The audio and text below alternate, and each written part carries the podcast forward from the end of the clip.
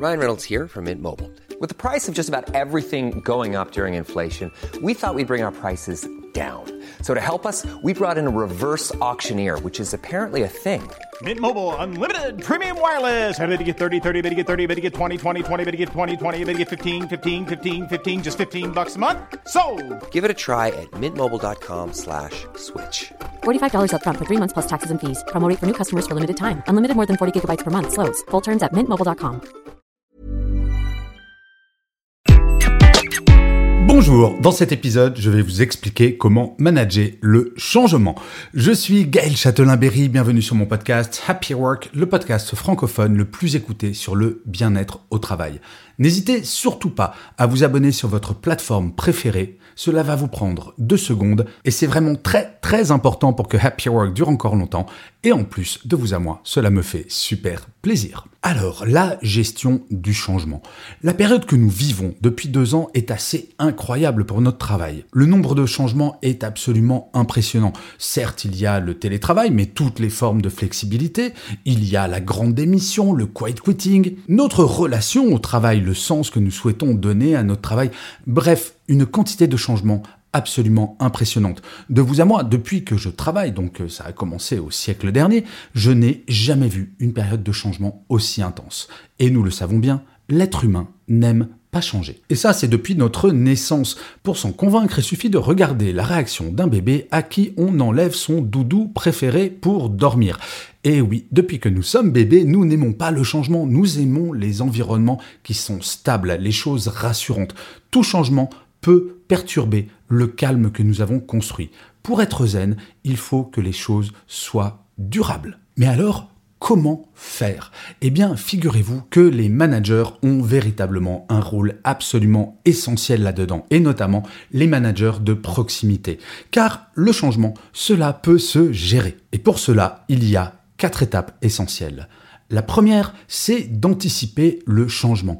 Un changement est extrêmement traumatisant s'il est radical, subi et non prévu. Prenez l'exemple d'un passage en flex office. Vous savez, plus du tout de bureau fermé, tout le monde dans le même espace. Il y a une grande différence entre annoncer aux salariés, eh bien écoutez, mesdames et messieurs, à partir de lundi prochain, vous êtes tous en open space, et préparer ce changement, l'anticiper, voire travailler avec les équipes sur ce changement pour que les équipes aient véritablement le sentiment qu'ils participent au changement. Il n'y a rien de pire qu'un changement qui est imposé de façon radicale sans aucune discussion. Donc l'étape 1, c'est anticiper. L'étape 2, c'est d'expliquer le changement et être en capacité d'expliquer ce changement. Si un salarié va voir son manager et lui demande mais pourquoi est-ce qu'on change finalement? Et que la réponse c'est bon, parce que c'est comme ça, autant vous dire que la résistance au changement va être extrêmement forte. Expliquer le changement, c'est expliquer la démarche qui a amené à désirer ce changement, le pourquoi, quelle est la démarche intellectuelle qui a mené à souhaiter ce changement?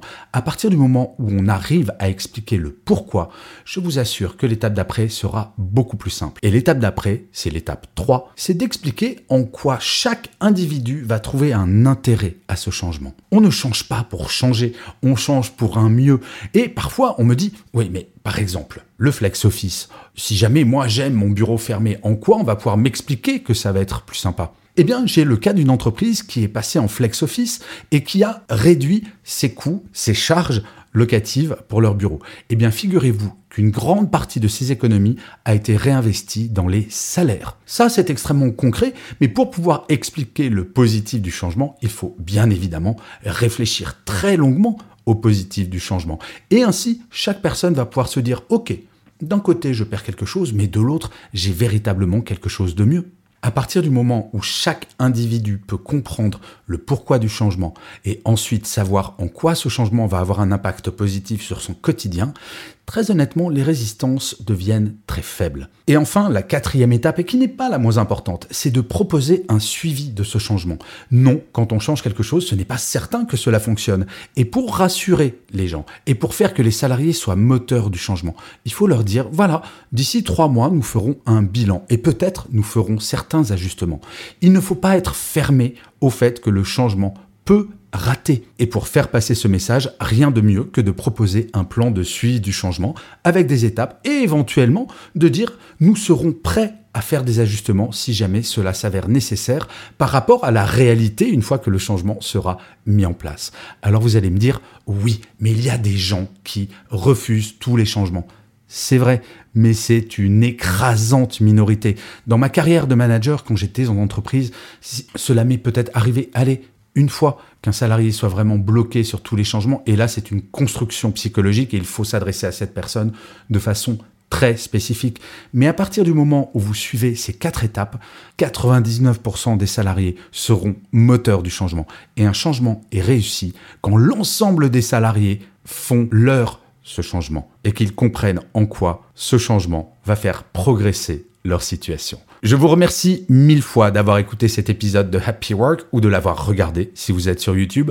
N'hésitez surtout pas à mettre des pouces levés, des étoiles, des commentaires, à partager cet épisode de Happy Work, à parler de Happy Work autour de vous. C'est comme cela que Happy Work durera encore très longtemps. Je vous dis rendez-vous à demain puisque je vous le rappelle, Happy Work c'est une quotidienne et d'ici là, plus que jamais, prenez soin de vous.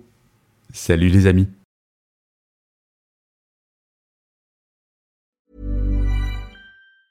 Mom deserves the best, and there's no better place to shop for Mother's Day than Whole Foods Market. They're your destination for unbeatable savings, from premium gifts to show-stopping flowers and irresistible desserts. Start by saving 33% with Prime on all body care and candles. Then get a 15-stem bunch of tulips for just $9.99 each with Prime. Round out Mom's menu with festive rosé, irresistible berry chantilly cake, and more special treats. Come celebrate Mother's Day at Whole Foods Market.